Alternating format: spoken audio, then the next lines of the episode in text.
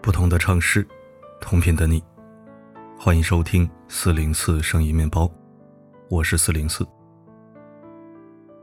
有一段时间，有位朋友一直问我，如何更好的帮助他的姐姐。从他的描述中，我得知他的姐姐刚离婚，状态十分颓丧。作为朋友，我也给过不少建议。他还是会隔三差五的找到我，给我看他们的聊天记录。他的那一半绿色对话框占据了很大版面，时间显示，无论多早多晚，他总是在倾听和安慰。作为妹妹。可以说是仁至义尽了，但他还是很担心姐姐，时常焦虑着，想为他做点什么，让他快点好起来。不仅是面对姐姐，在面对其他家人，他也是如此。这些年，他像一个大管家一样，操心着整个家庭大大小小的事儿。姐姐的婚姻状态，弟弟的工作，爸妈的琐碎日常，作为家庭一员，为家人提供援助是情理之中的事儿。但一直忙碌于他人事务中，却有一些不太对劲了。想凭一己之力拯救他人于困难之中，为他人做了该做的、能做的一切一切，但还是总觉得自己做的不够，远远不够。这可能是陷入了过度拯救的圈套中。通常陷入过度拯救的人，都会不自觉地陷入一种困境，被情绪困扰，被他人的事情所累。他们时常会被两种消极情绪困扰，一是痛苦，二是委屈。我们先说说痛苦的原因。开头提及的那位朋友，后来我和他微信聊天，问起了他的近况，结果他发了一堆哭泣沮丧的表情包，说自己已经试了不少方法，搜集大家的建议发给姐姐，让姐姐过来和自己住，自己也过去找他住，但姐姐还是非常颓丧。他痛苦的样子。让我一度感觉，仿佛他才是失恋当事人。他反复自责，自己一点用也没有，一点忙也帮不上。这便是过度拯救者痛苦的第一个原因。尽心尽力帮助他人，但结果不够完美，拯救者因此而痛苦内疚，不能原谅自己，最后对自己发起攻击，是我没用。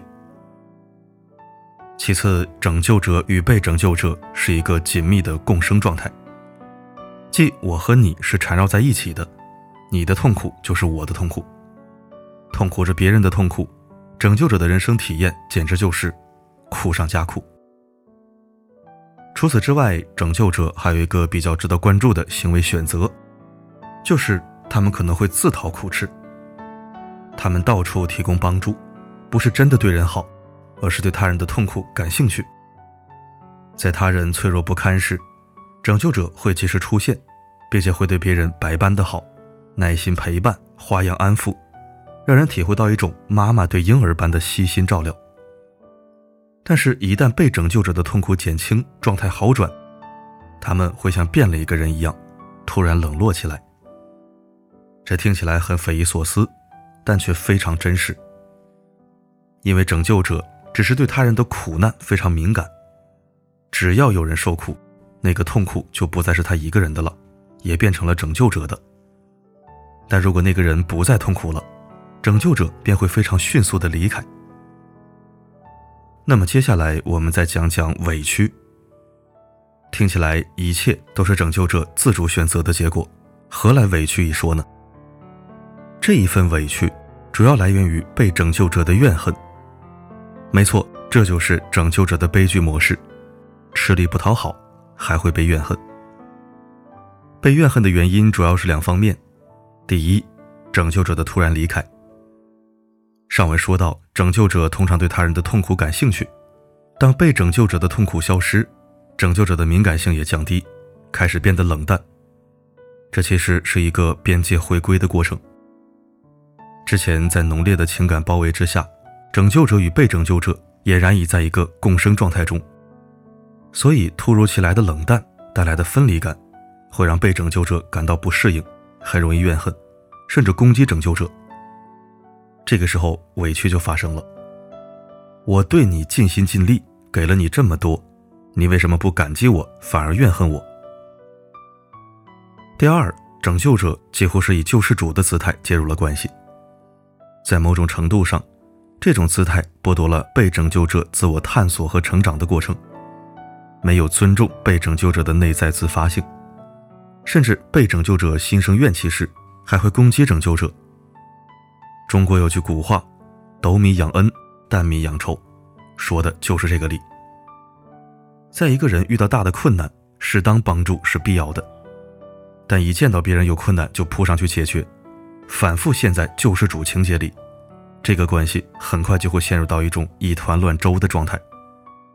拯救失败，自己内疚，也被别人怨恨；拯救成功，迫不及待想要逃离，于是被拯救过的人怨恨你。无论拯救的结果如何，都会加重拯救者的挫败感，触发抑郁状态到来。可以说，过度拯救带来过度纠缠，过度纠缠带来怨恨。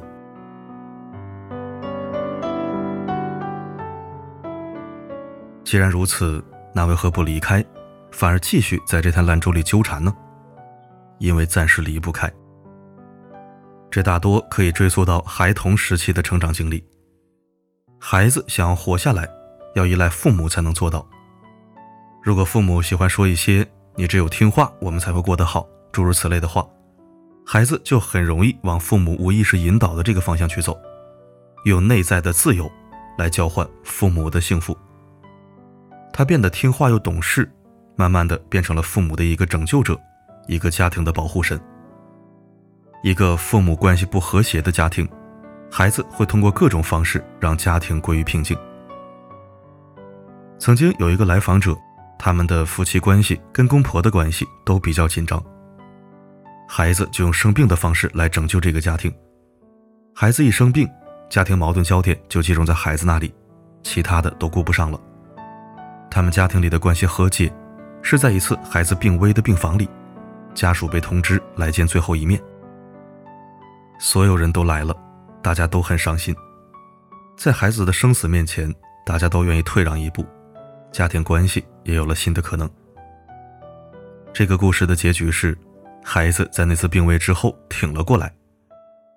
就这样，孩子走到了拯救父母的位置上。孩子想离开这个位置，却不敢离开，因为离开就意味着在羽翼尚未丰满之时死掉。试想一下，这会发生什么呢？感觉到很无助，心生怨恨，但又常常是敢怒而不敢言。这些情绪随着年龄的增长，有一些被消化，有一些是没有消化的，就沉积下来。但这些怨恨、怨气，并不是都会明显的指向父母。很多成年的过度拯救者几乎感觉不到他们对自己父母的怨恨，还会表现的对父母非常好，以及通过过度拯救他人来继续完成与父母的连接。有一位网友曾分享，自己妈妈就是一个典型的受害角色。以前每次与妈妈通话，都会觉得胸口堵得慌，挂线后感觉心都被掏空了，有深深的绝望感。那些未消化的怨恨和无处释放的攻击性，并不会因为过度拯救而消失，而是稍微缓解了。但这些孩子，即便长大成人，都长久的带着一种。不得已而付出的悲伤和绝望，因此他从未在自己的位置上被认真的对待过。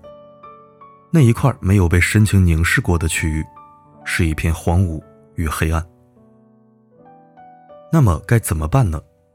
对父母来说，一划清界限，这是最核心的地方。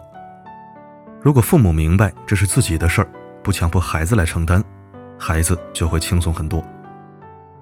内疚是因为我不做这件事就伤害了你，所以父母能够自己承担的时候，孩子的内疚就会减轻。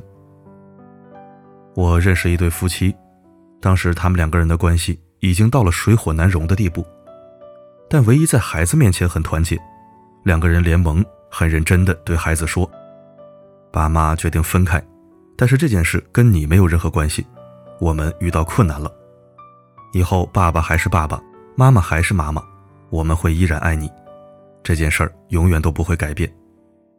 只是爸爸和妈妈之间有我们自己解决不了的困难，好吗？这样的边界切割，虽然依然无法避免对孩子造成伤害，但至少孩子不会飞蛾扑火的陷入拯救父母的剧情里。第二是消除恐惧。如果孩子主动去承担属于父母的那一部分，那么就要告诉他，他不需要这样用力来承担这一切。孩子的主动承担，是因为担心失去父母以及他们的爱。当他的担心被消除，他就会专心发展自己的，不会一直纠缠在这里。如果你的父母已经衰老，你也已经知道无改变之可能，那么你要拯救自己的最佳办法就是。面对自己，勇敢面对自己的内疚，把对他人的拯救放在一个能力所及又愿意的范围内，不逼迫自己。同时，将对父母的期待慢慢回归到自己的身上，好好的宠爱自己。你最需要拯救的人是自己，而你只是用错了方向而已。如果意识到了这一点，新的改变就不难发生了。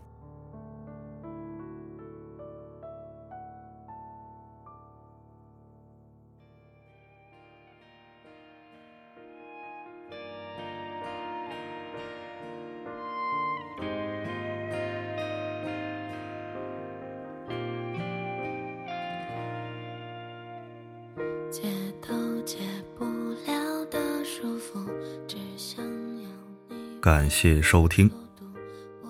明天就是端午假期的第一天了，在这里四零四提前对你道一声端午安康，假期愉快。哎，其实本来就应该是正常的星期六嘛，咱也不知道为啥每次节日假期总能撞上周末。总之，多休一天是一天，借此机会好好调整一下自己吧。对于今天的文章，你有哪些想法？可以在留言板尽情表达。好的，本期分享就到这里，我是四零四，不管发生什么，我一直都在。